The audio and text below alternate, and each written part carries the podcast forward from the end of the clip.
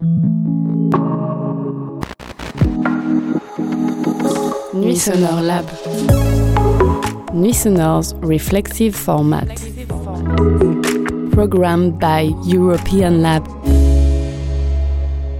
Um, so we're gonna start this uh, last session of the talk of today uh, with a carte blanche to the record label Standard Deviation. Um, thank you so much, uh, Nastya, um, uh, Tanya, and Paul for your participation and for uh, curating this session uh, on an important topic as part of the Nuits Sonores Festival and Nuits Sonores Lab discourse program.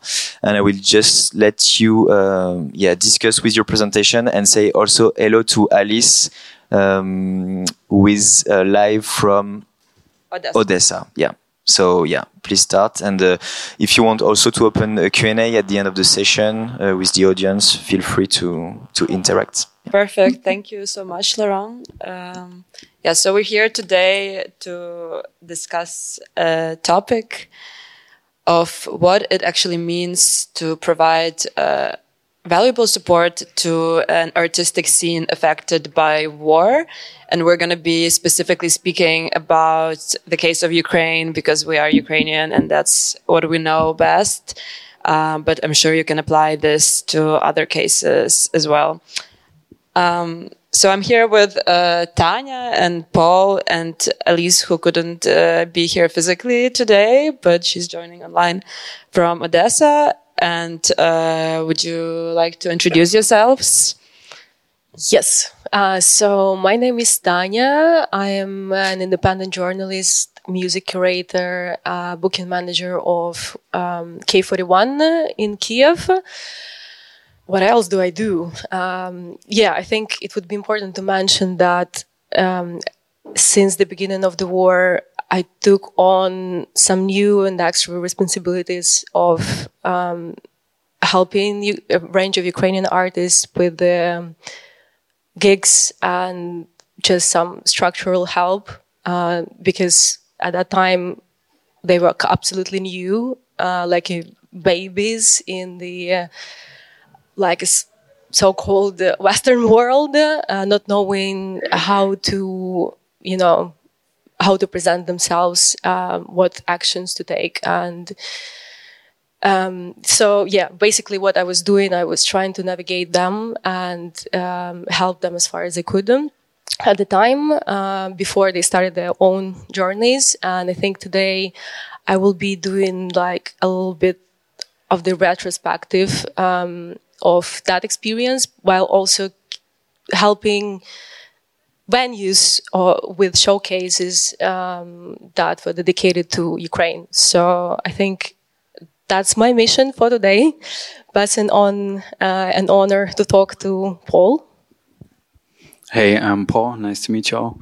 Um, yeah, I'm uh, together with Nastya running Standard Deviation, uh, Ukrainian music label that was founded in September 2020, and since then we have been working a lot and we have been uh, suffering a lot.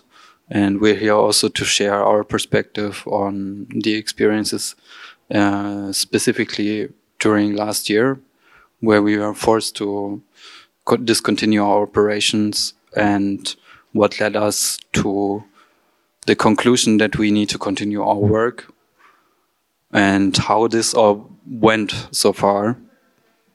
Yeah. Um, passing over to Alice now.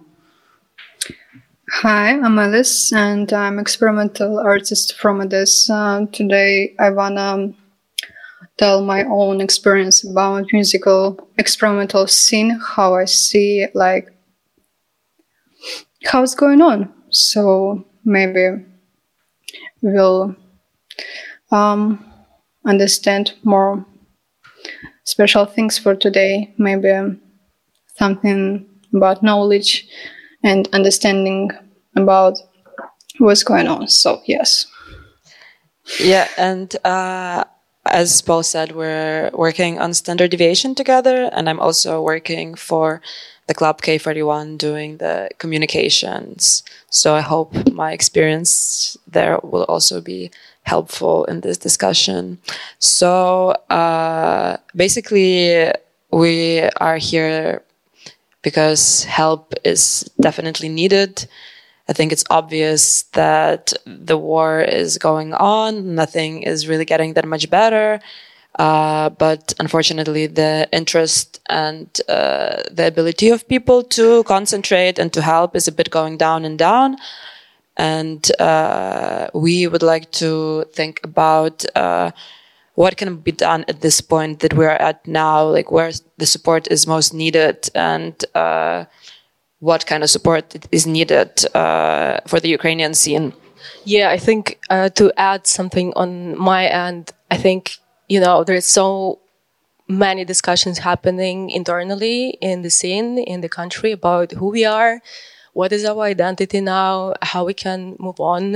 And um, this talk today was is actually a great opportunity to reflect about that and kind of think over the criterias which are, I have to say, not yet established what is actually meaningful support for us. So I think we will try to um, put it together by the end of the talk and just yeah have some uh, interesting outcomes hopefully yeah exactly um, so uh, before we start our discussion uh, we think it's important to uh, talk about a few terms that would be relevant to our conversation that maybe some people are not so familiar with or yeah, maybe we can just briefly go through them.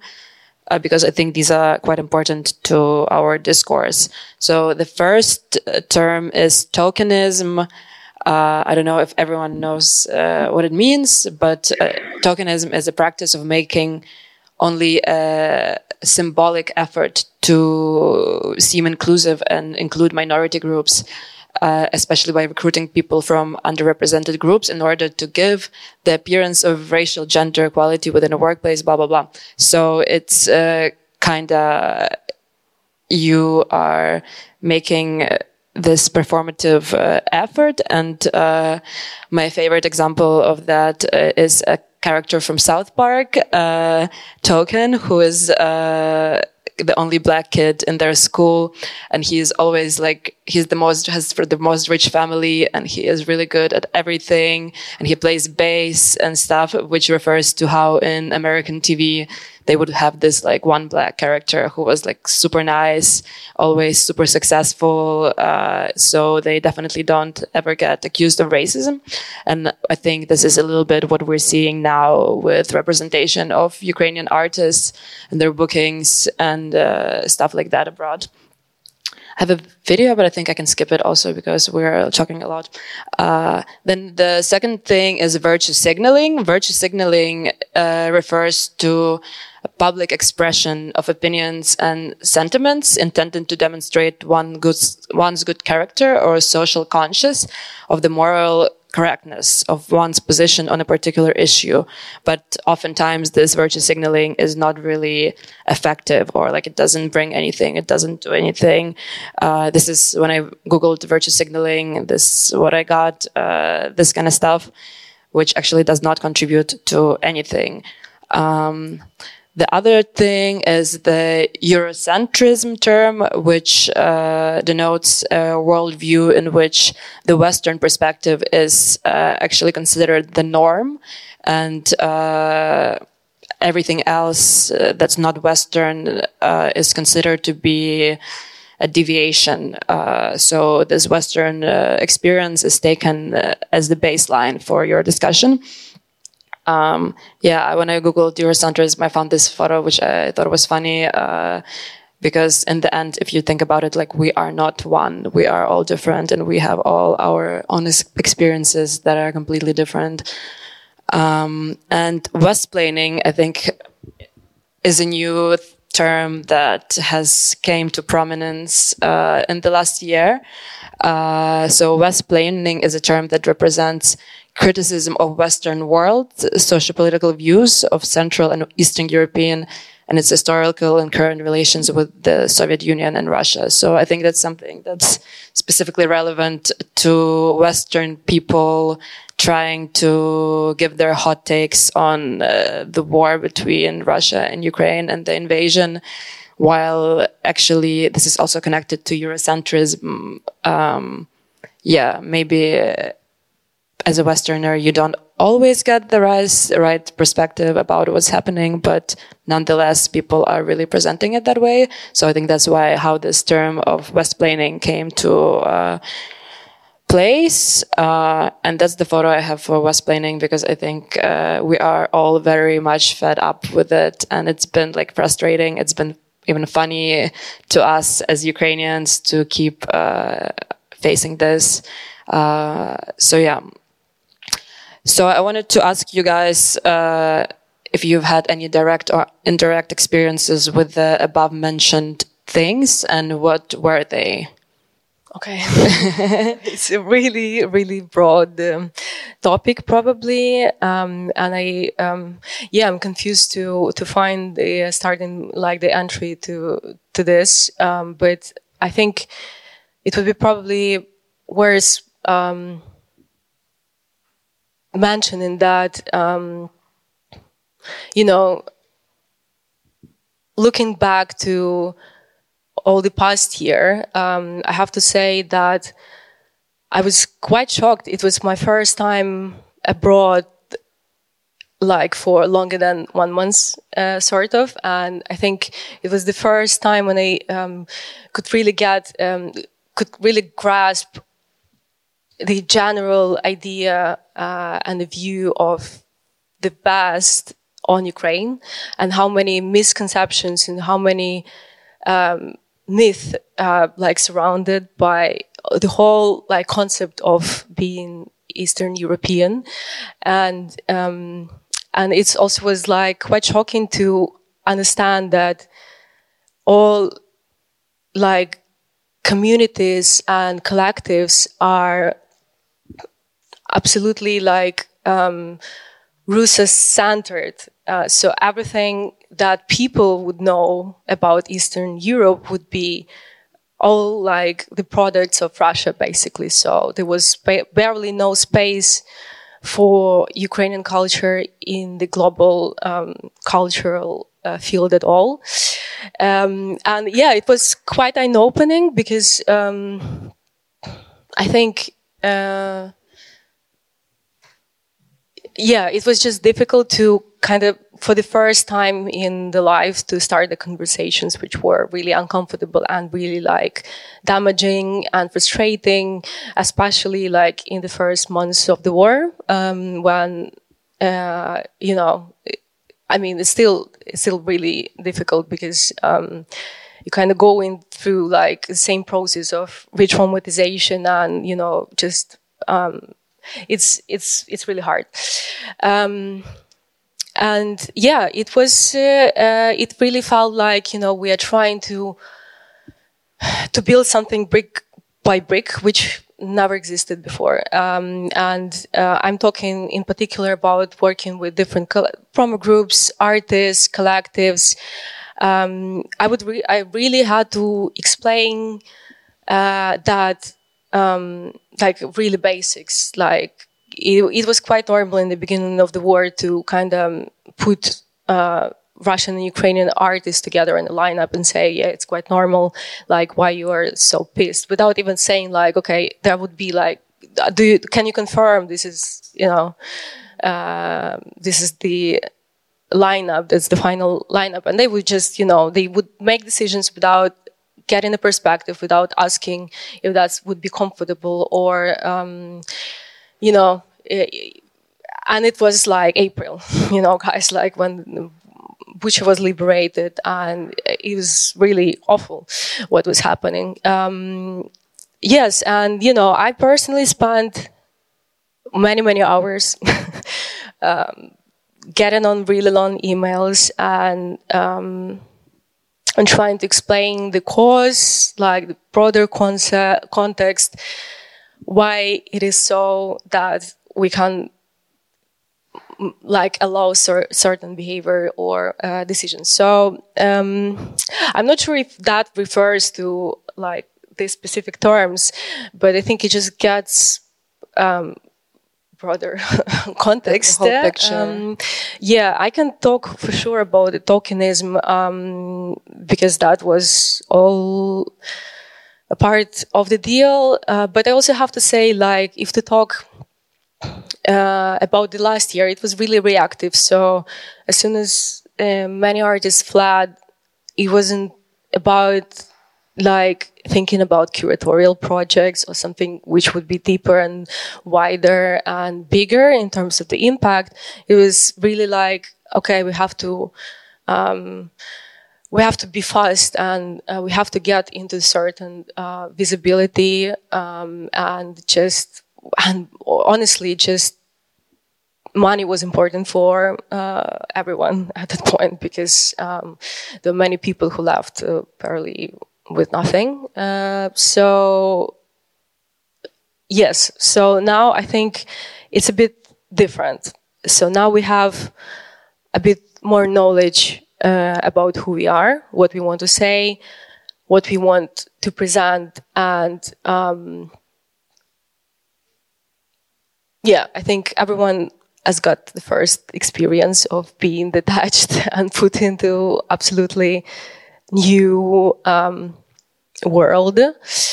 Um, yeah, I'm not sure. Maybe you can help me with uh, some. Yeah, no, I think it makes a lot of sense. Uh, I think especially all of these things were uh, very prevalent in the beginning, uh, but now one year later, we've had a little bit of time to think about these issues, and uh, I mean, we're definitely uh, have experienced this Eurocentric perspective and Westsplaining uh, from the side of uh, the label uh, many times, and it's always kind of like you have to take your time to explain people things that for some reason they think they know already. But I think exactly like now at this time, like what can be done differently, like with the experience that we have now is what we want to discuss. Do you have something to add, Alice? Um, I wanted to, yeah, about the West planning. That it's interesting that how West planning easily fits into Russian narratives. The desire sure, yeah. to enemies within a civilized society who don't want to have anything to do with Russia. Supporters of this idea blindly think that Russia attacked Georgia and as a result Ukraine precisely because of the danger of Ukraine and other Eastern European countries joining NATO. I have no words about this. Like I don't understand Yeah. how it's like it can exist. Yeah, I think that's a very good point that Westsplaining is something that plays into the Russian narrative uh, quite often. Uh, and uh, for some reason, people are making up these like conspiracy theories that are influenced by Russian propaganda.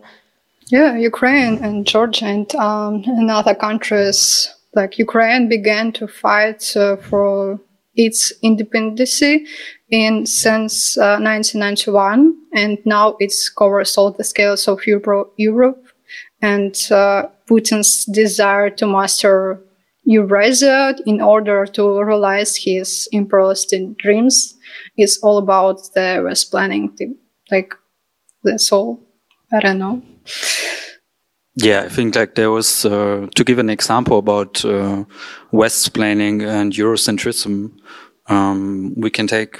I recently read an article by a very internationally renowned musician who turned um, a little bit too towards uh, conspiracy theories and uh, was proclaiming that the geostrategic interests um, of Western countries caused the war um, against Ukraine, which is like a common motive to simplify the war and uh, its extents, but also like to um, make it for for Western people to make it more graspable, to make it more relevant um, to them, and to create this um, create this direct um, images for people because Ukraine is abstract for them. Russia is sort of abstract for them.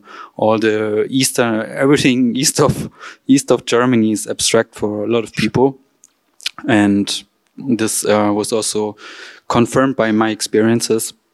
And um, yeah, I think this article that this person wrote on on his blog it was a very renowned musician.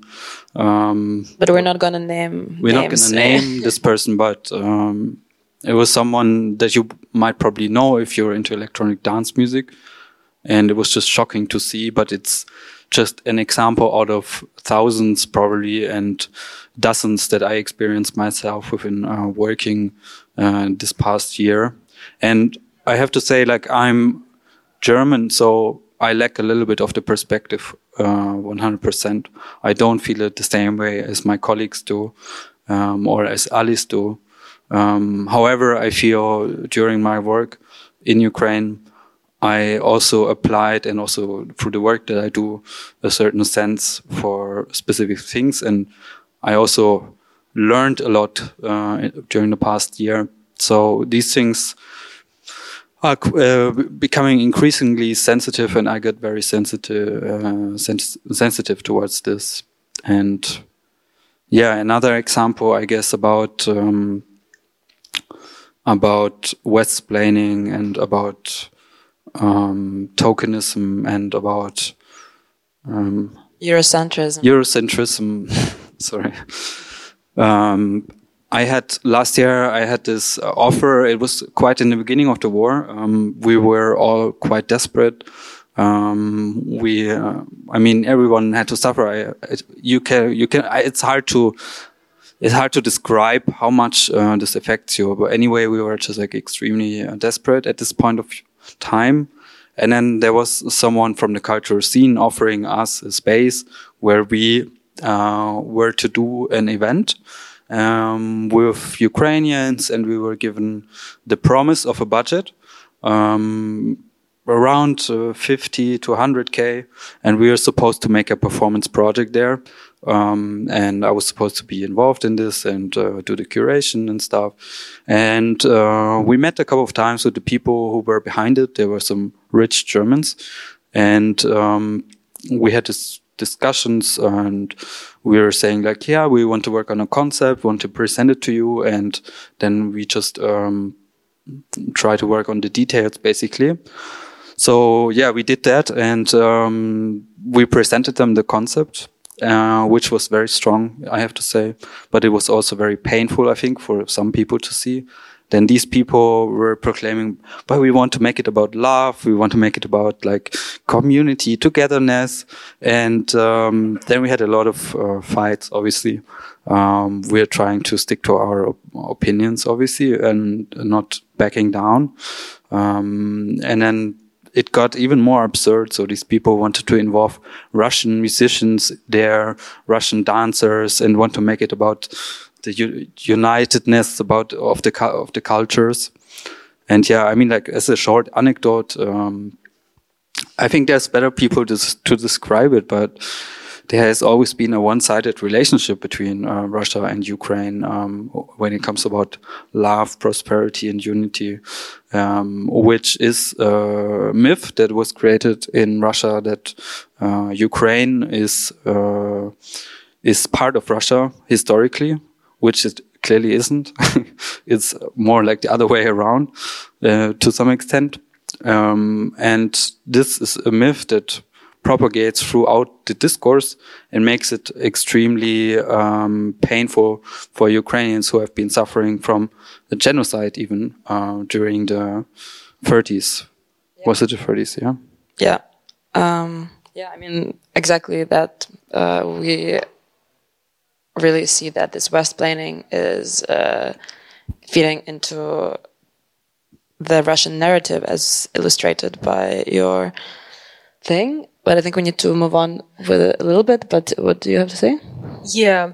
Um, I was about to say that probably like all of the things that we mentioned is just coming from this big problem that the West is collectively facing. I mean, I believe that this is, you know, this is like a collective uh, uh, problem is just basic ignorance for the fact that a part of even like us, um, despite we're talking about Ukraine, there's millions of people who are um, uh, displaced and um, affected by uh, wars in the world.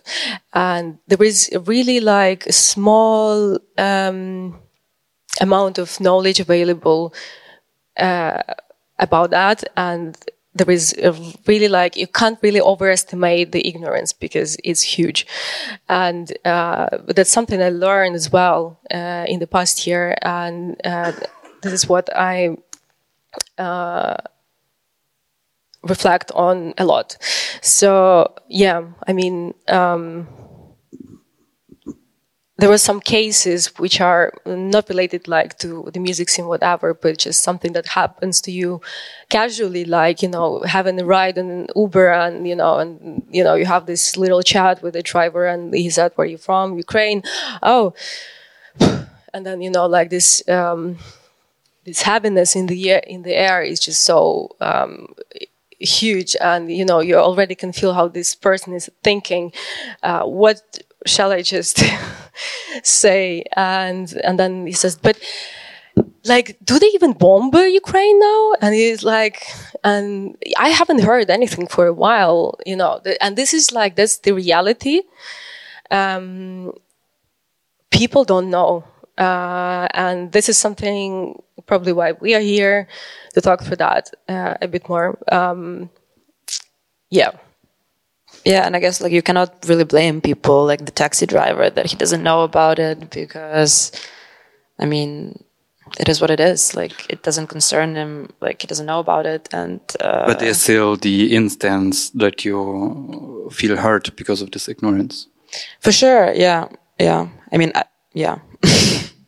Uh, but let's speak now about uh, actually the Ukrainian scene because I think we talked a bit about uh, our personal experiences, which is also I think important. Uh, but we want to focus on the Ukrainian scene and uh, we want to define it a little bit, how it is now and how it has changed. and I think it has changed quite a bit in the last year. Uh, and the main subjects uh, that we can see, or the main themes, are first of all isolation. Uh, that the Ukrainian scene right now is very much isolated from the global scene. Um, there is this kind of it's like uh, under this like this glass ceiling or something. Uh, no one dares to go there. Like it's extremely difficult for someone to go from there to Europe. Uh, and there's this sense of division between uh, people who stayed in Ukraine and people who left Ukraine. And, uh, for example, yeah, like uh, artists, like a lot of female artists uh, went to Europe and stay in Europe. And I mean, we're all Ukrainian scene, those who are, who are abroad and those who are there, but there is this growing sense of division, especially so with uh, the recent developments uh, about uh, male artists not being able to leave uh, Ukraine because, uh, as you maybe know, uh, men who are in the age group that they're applicable to the army, I think 18 till 60, they are they cannot leave Ukraine at the moment since the beginning of the invasion, and for a while they had this uh, uh, way for artists that you apply for this uh, permit with the Ministry of Culture. And you can go for a while to tour or to perform, and then you come back.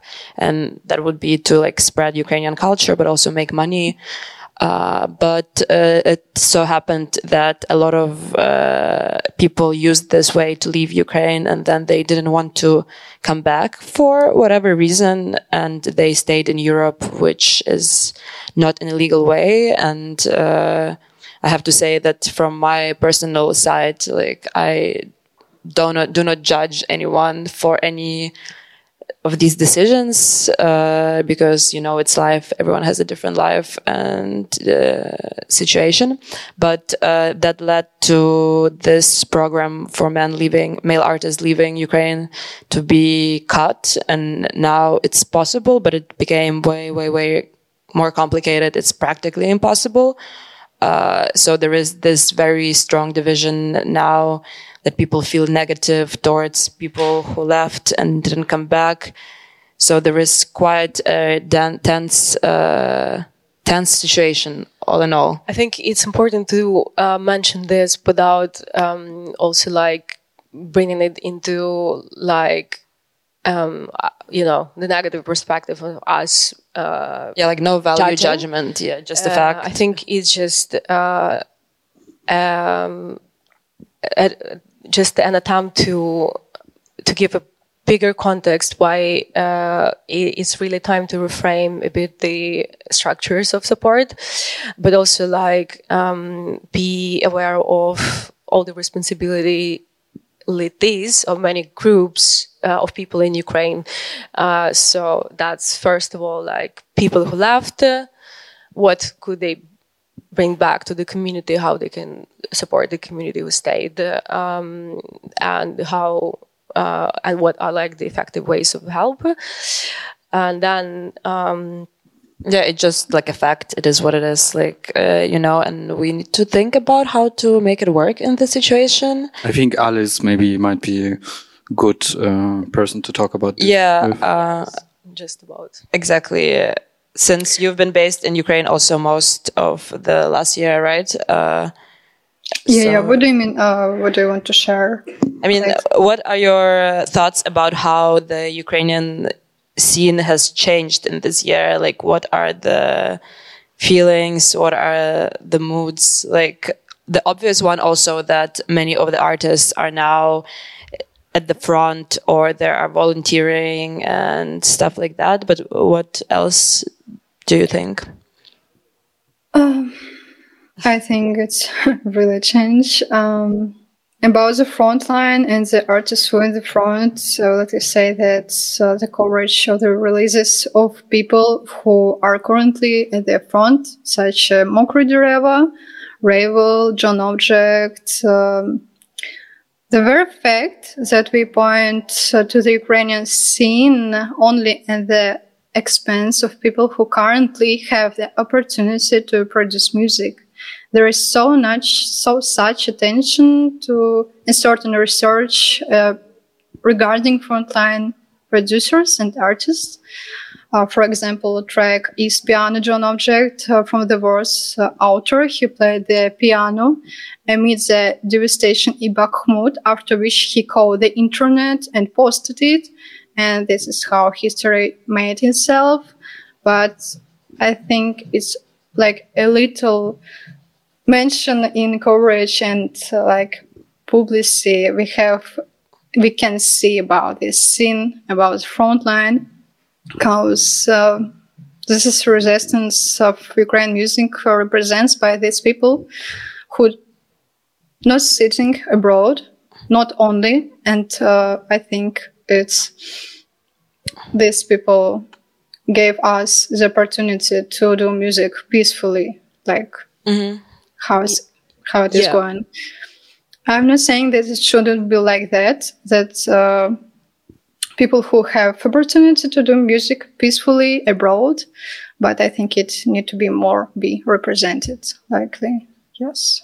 Yeah, I think it's really good point. Uh, I think what was happening in the past year was that uh, with all the support and all the opportunities, we were really um, aimed into supporting people who left, and that created even more, even bigger division and a bigger gap between uh, us and them uh, in a ways, and that would really like touch this, uh, touch upon the topics of the privilege and uh, this these topics are quite uh, big right now because, like, as an example, like people in Kiev think that they are privileged because they are not like being attacked as often as other cities, for example, and that brings it you to a mindset of like, can you believe like people in the war zone are um, having like these talks of the privilege in like different regions. Uh, and in fact, in the past three weeks, Kiev was attacked uh, nearly every day, uh, heavily. Um, so. Uh, anyway, I think uh, Alice raised a really, really good point, which is uh, like, which is my personal aim for this the, the, remaining part of the year to kind of to slow down and think um, that we, how we can support people who stayed because uh, that's the first group that needs support. Um, i don't want to to say that you know um, i'm not don't count at all on the people who also like need some um, you know motivation whatever but um, there is definitely a bigger um, gap of understanding the privilege of each other because people in abroad they at least have opportunities to to join the residency, to go to an artist talk, to go to a free workshop, to get some I don't know knowledge and just some um, basic artistic um, to fulfill their basic artistic needs. While people in ukraine absolutely um, um like deprived of these opportunities.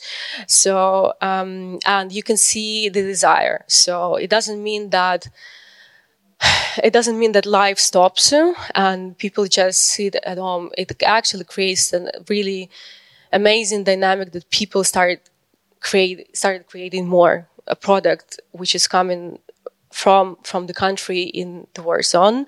And you can really sense that when you're there that you know just um, uh, it just has to be elevated now. And um, what we really need is to think uh, what we can give what kind of relief we can give to the community and how we can support soldiers and another thing that just um, I had today because I've been thinking about it a lot.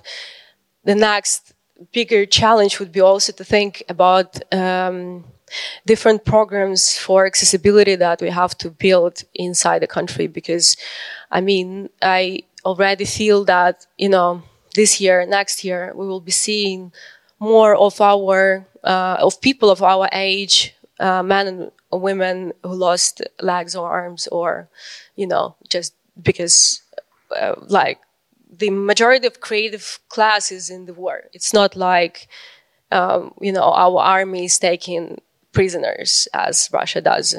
We are really giving away like the best people in this war, and um, and all these people will be coming back, and they would be needing be in big need of the relief programs, um, of rehabilitation, of um, mental support, and among them will be artists. I, it's it it will happen. I think, uh, and I think um, starting thinking about that would be um, really crucial. Just just to get on top of that already in our mindset um, from like the recent experiences of, of, the club where we all belong to um, i can say that many soldiers come in during uh, their rotation. And this is something we also have to be like you know absolutely accountable. Like just aware you know that this is happening. This is the new reality.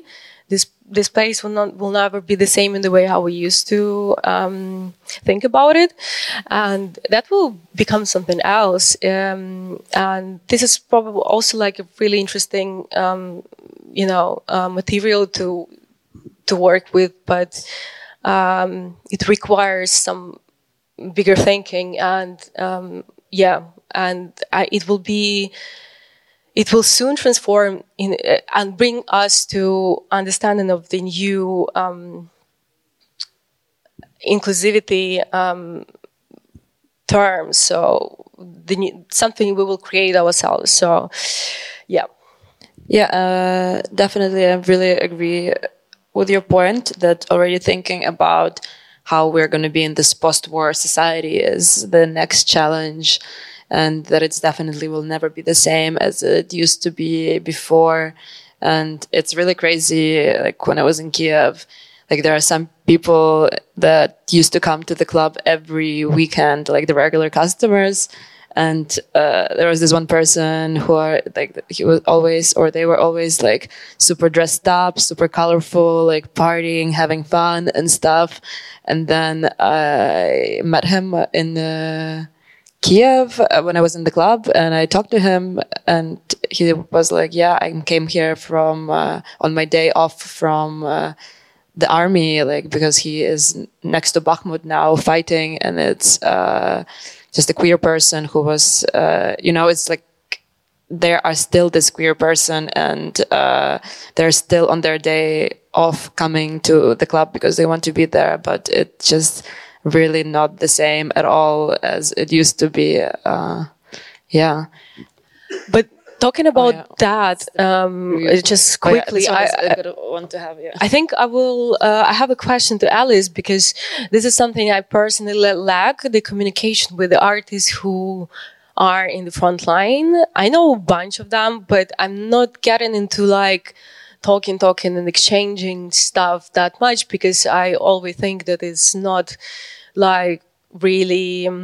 Um, maybe like the main agenda at the moment, you know. um, but but that uh, anyway, I'm really curious. How do you think? Maybe you had a, an experience or, or a friend, or whoever who is serving in the army, because I think we spoke about that yesterday, just shortly. How do you think um, the um, so artists slash soldiers right now? What kind of support they would expect? Uh, is it something uh, financial or is it more about the um, opportunities that we have to create? Um, maybe you can give a couple of ideas just to understand. Yeah, about the support, um, I think sir, there are so many opportunities for artists abroad, uh, how you said. So I think it would be really cool if uh, we can if Europe can uh, support us to create more opportunities in the middle of country for helping us donate to our local experimental, not only experimental groups who needed uh, the finance. So it would be really cool. Um, residences, uh, yes, I have really cool examples. Kiev uh, residence room uh, and um, there are groups just do online residence for people who stayed in Ukraine and just they can use their computers to educate yourself, myself, you.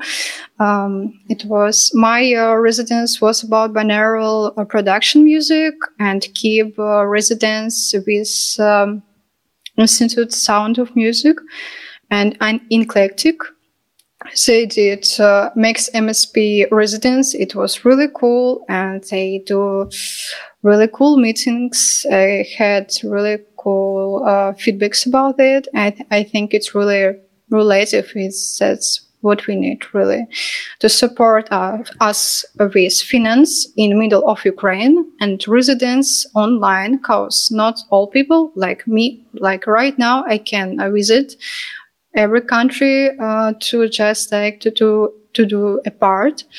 So yes, I think it's really really cool. Yeah, I think. Um, sorry, we're just a bit running out of time, to be honest. Yeah. okay. uh, but yeah, thank you. Uh, I think we can also talk about the our suggestions on what can be done a little bit in the end, but. Uh, as we just talked about, like many uh, artists are in the front line and uh, people in Europe who still don't want to support the military. They want to support the artistic scene. They don't realize that artistic scene is the military right now. And this pacifism is really not uh, relevant for us at the moment, unfortunately. Can I talk? Uh, can of I give course, the yeah. example? yeah, this? yeah, of course. I think the most recent and the most like um, the biggest uh, example for this struggle to explain that anything that that trying to be avoidant about uh, of the topics of weapons or like artists being soldiers, all the militarism around the war, which is quite normal, I have to say. Um, so my recent example was that I was asked to curate the night uh, in London in one of the clubs together with uh, uh, one of the, well, I will also not name the media, but it's quite a big um, music media. So um, the issue was that um, I was invited, and I was uh, as all it always starts in the same way.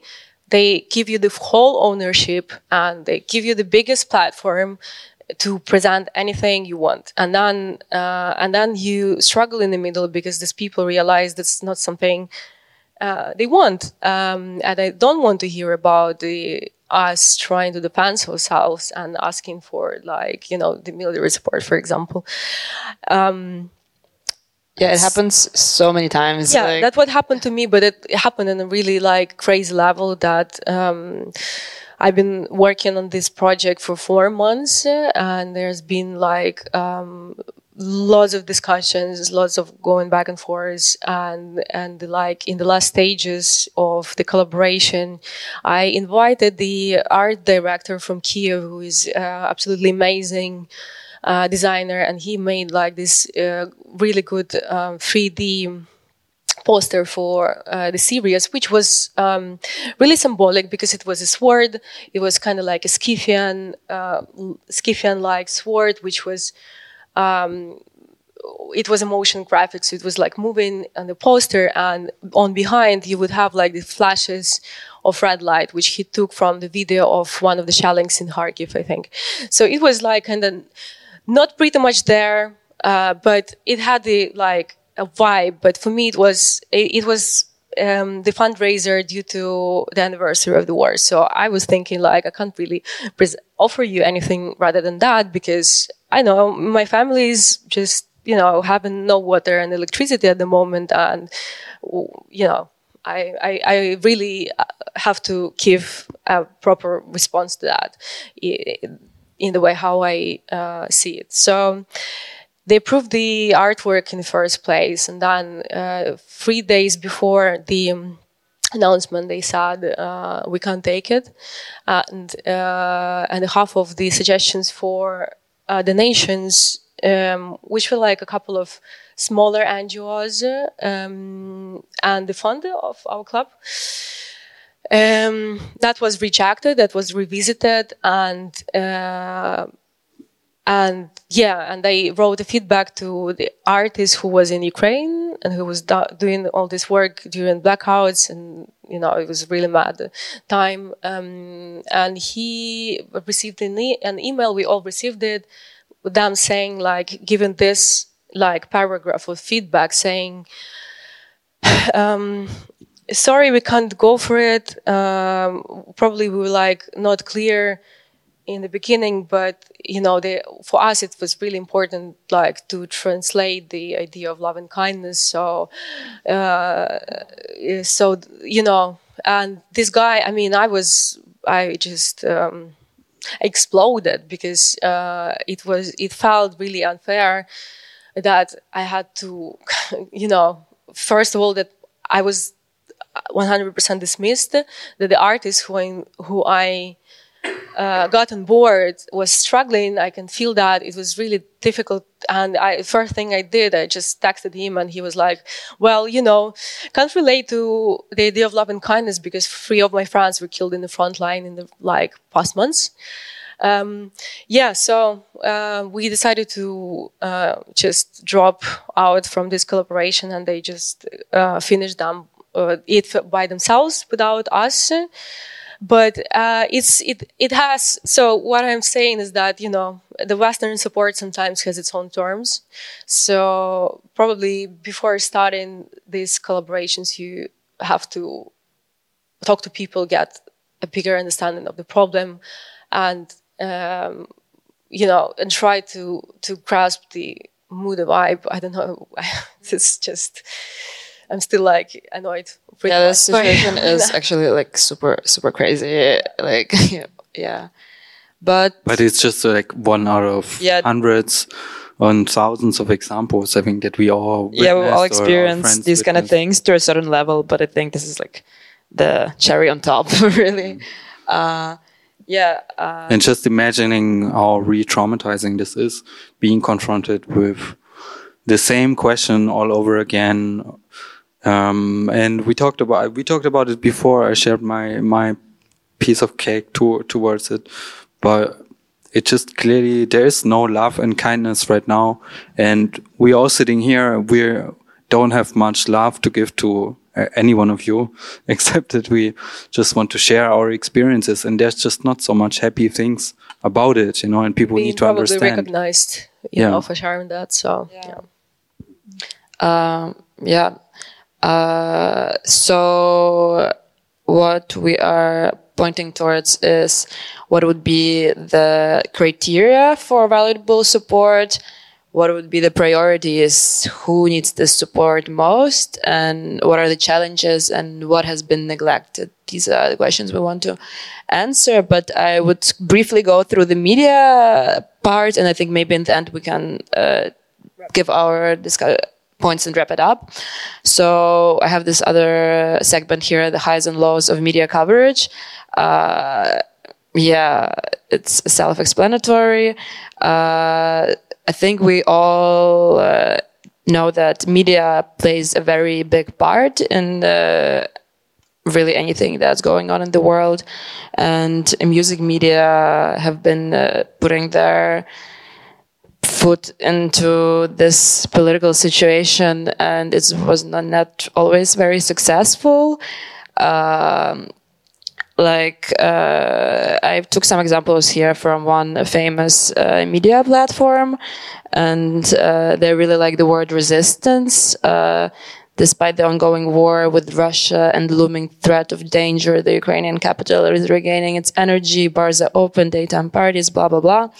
Uh, Ukraine Nightlife and Resistance will premiere in Berlin is a film that this uh, uh, platform made about uh, Ukrainian resistance while also refusing to support uh, the military, like the initiatives that are supporting Ukrainian military and just, uh, yeah, it just really doesn't add up. Uh, the sound of resistance, a year in Ukrainian music, which was a wrap up of Ukrainian releases.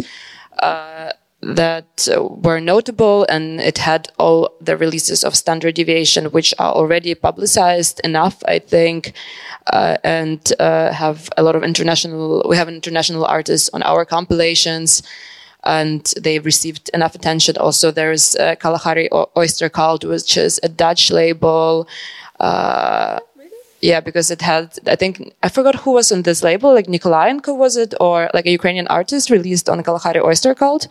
Uh, and they included this release on Kalahari Oyster Cult and Ukrainian music of the year. But it's like cool, but maybe you could have done a little bit more research to actually include people who need this coverage and who need the spotlight. And there are so many more great artists than just the ones that were on compilations and stuff. Uh, yeah, here I have like some personal comments of mine uh, on Instagram, beefing with people, but maybe I wouldn't have time for this anymore. And uh, yeah, basically, when you try to speak about with these uh, political, I mean, these music platforms, when you try to like make a point about them not really doing such a right job, like the average answer you get, it's uh, it's a party, bro. Not everything got to be political. These people are DJs, not politicians, laughing my ass off. Uh, and it's kind of like, okay, true, but like they are the ones who dip their fingers into this political territory. So should they really be doing that or should music media just be music media and just forget about resistance and all of this stuff? It's it's really also like it's a big uh, topic, which I wish we could have. Yeah, I wish we had more time, for.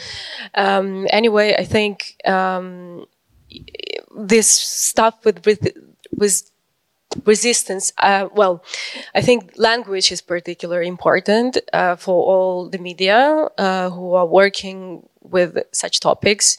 And um, yeah, I will just put the next slide, which actually is referring to that. But yeah, yeah um, it just because it really feels like a, a resistance this like a vague term resistance like what is exactly what does it mean uh, for me it's like an umbrella notion of like uh, again like just a basic ignorance because you would never have like a concrete um, you know answer to that. Who are we resistant for? Why is resistance? What's that about? Like yeah of course if you would see like uh, ukraine west uh, releases coming from ukraine you would see, you would think oh yeah that's the war. But i think you know if you would really want to make a difference with the peace just give it a bit more uh, cultural context uh, context of what's going on right now what's the struggle like just name things as they are.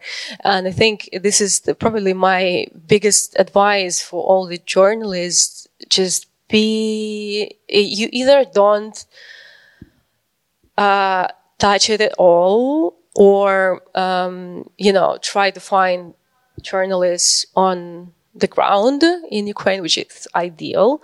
And this is another challenge for us to be, to bring up the next generation of the journalists who would be able to uh, write in English. Uh, it, it's like it sounds really basic, but I think many people also neglect the uh, fact that the language language was a big barrier uh, for many people to um, to write and educate people. Um, so I think it's changing now again with AI and with all the tools that we have right now. Um, and I think it soon will be more accessible for people in Ukraine to to share the perspective. So I think uh, probably like the um, uh, ad- advice and the wish for the journalists would be to think how to create these opportunities. We have a really uh, amazing colleague, uh, uh, Mariana Berezovska. Uh, yeah, I have her. having a talk tomorrow, but she is uh, she's launching her own initiative in Ukraine.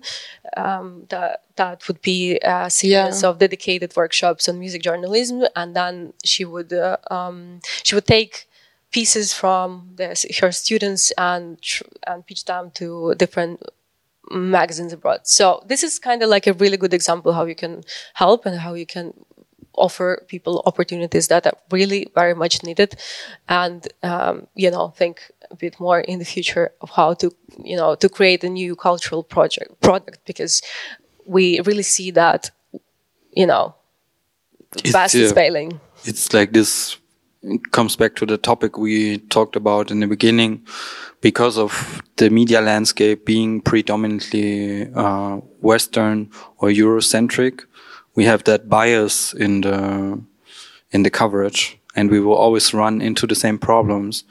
Um, so the approach that Mariana takes here is not to educate Western people, but to um, educate Ukrainian people to write yeah. better than Western people, or to better convey what um, what the right language in English should be about these topics. Yeah, for sure. Because I mean, it's obvious that Ukrainian people will know best what to write about the situation in Ukraine, like way better than some like commissioned uh, writer for resident advisor.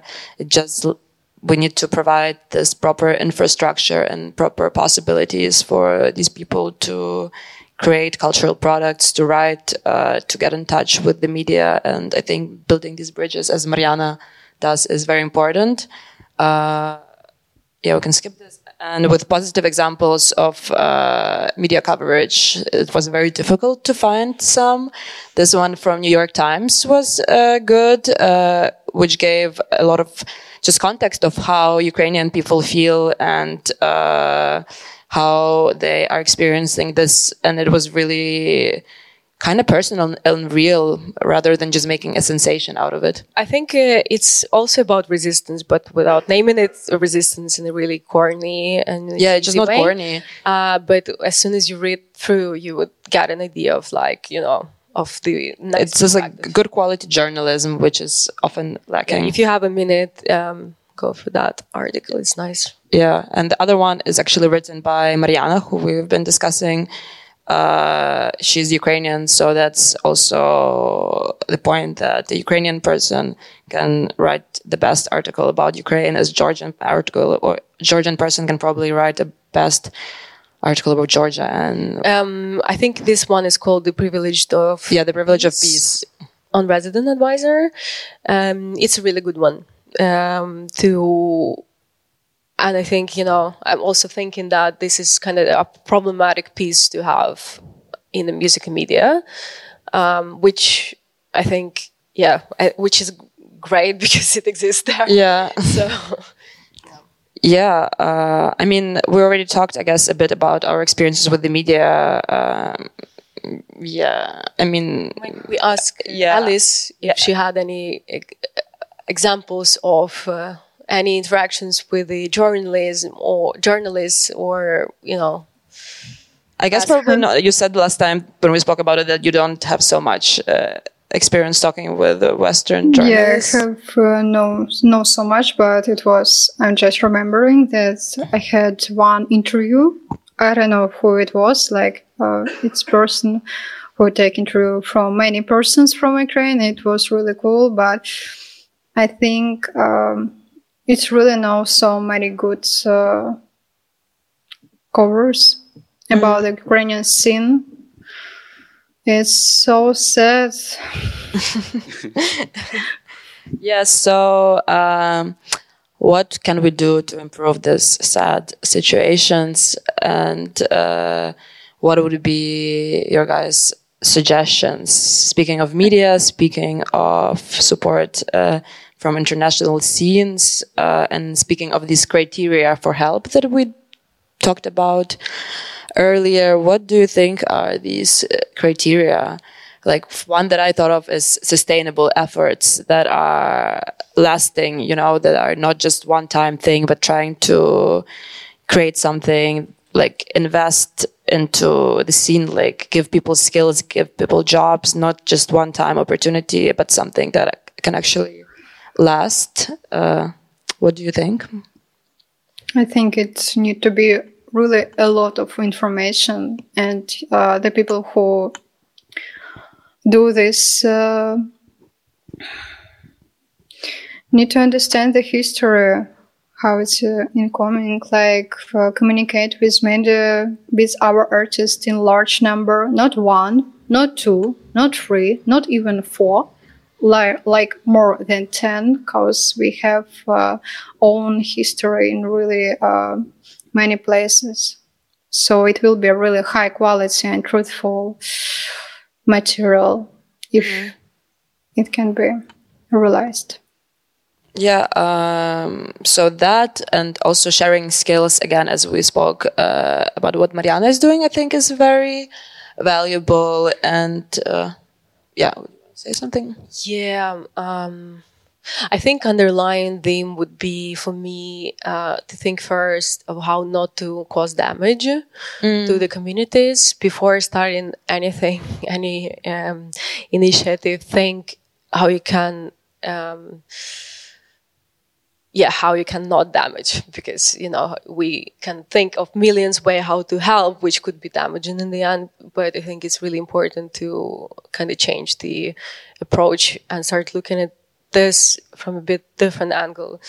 Um, and also like with sharing the knowledge, I think um, you have to be aware of um, the fact that um, people are also uh, really, um, you know, uh, they're not that accepting the Western influence anymore uh, because you know it's the time to kind of to reignite the the culture and tradition and the history and identity, which is viewed as something that belongs only to us.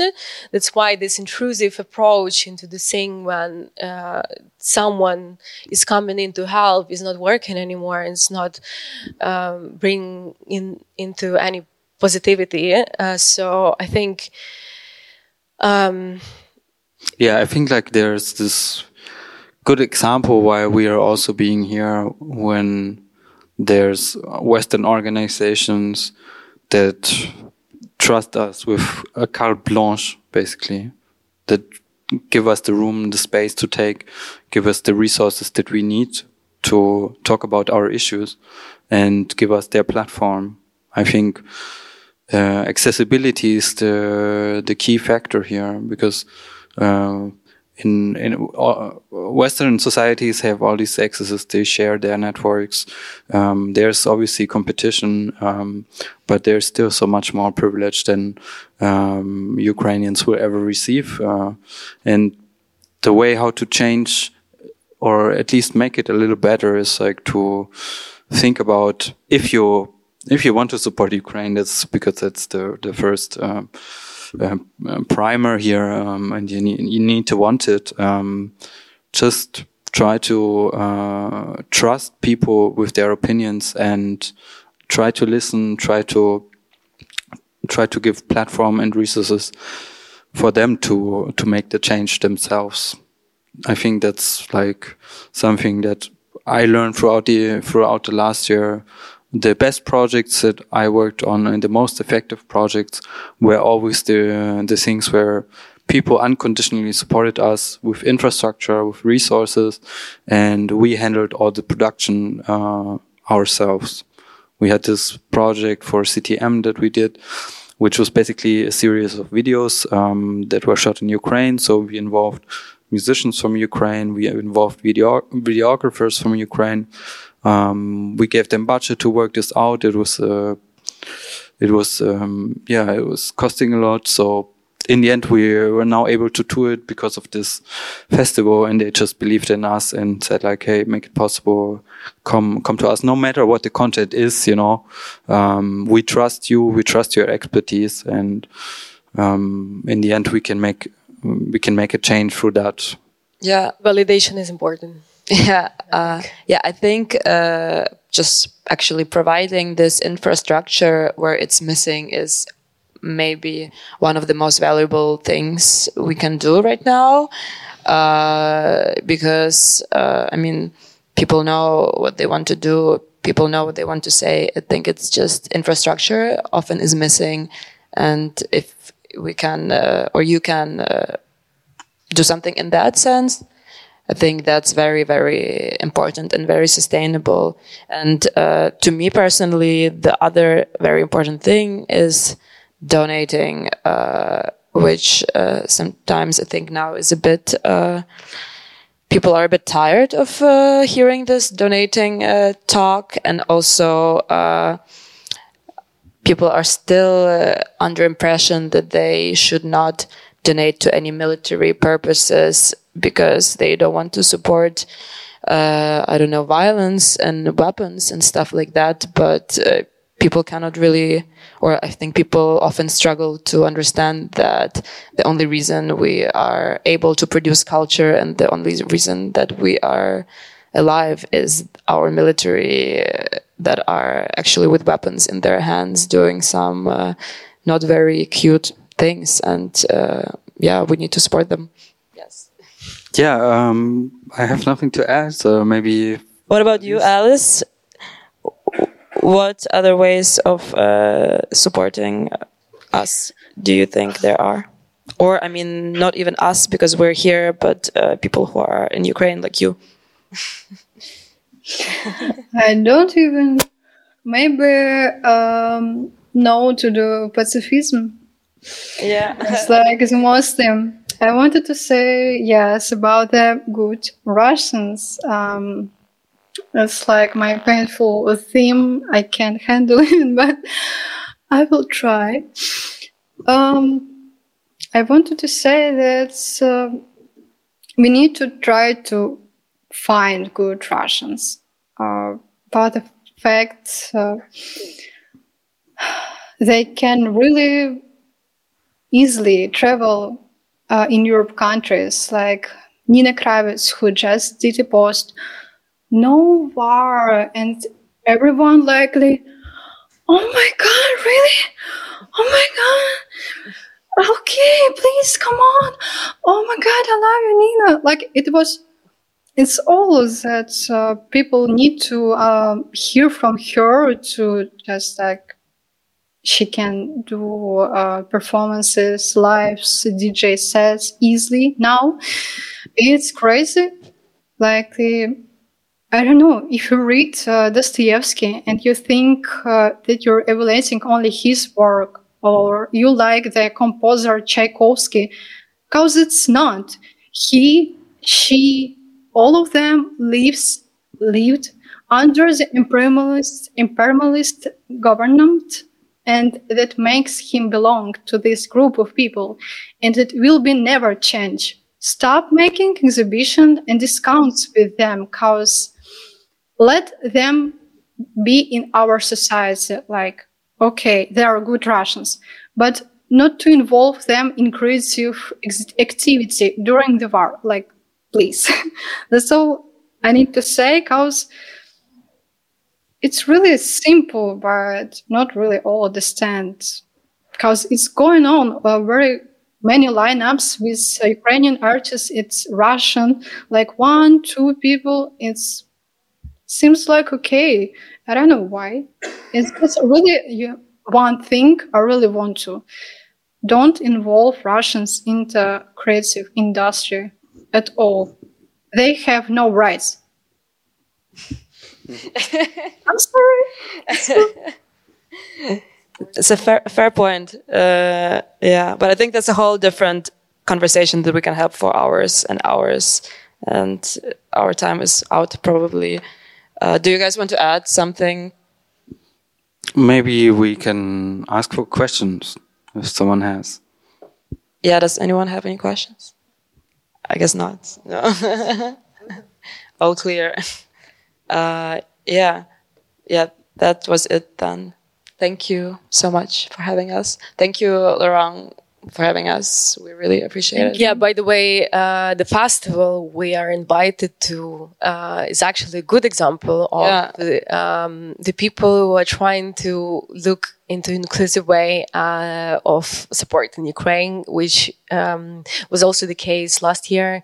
Today, uh, this time you even expanded it further, which uh, we do appreciate, and I think it really means a lot to um, to be here and to share the knowledge and perspective. Um, so thank you very much, guys, for your work. Um, we really appreciate it. Yeah.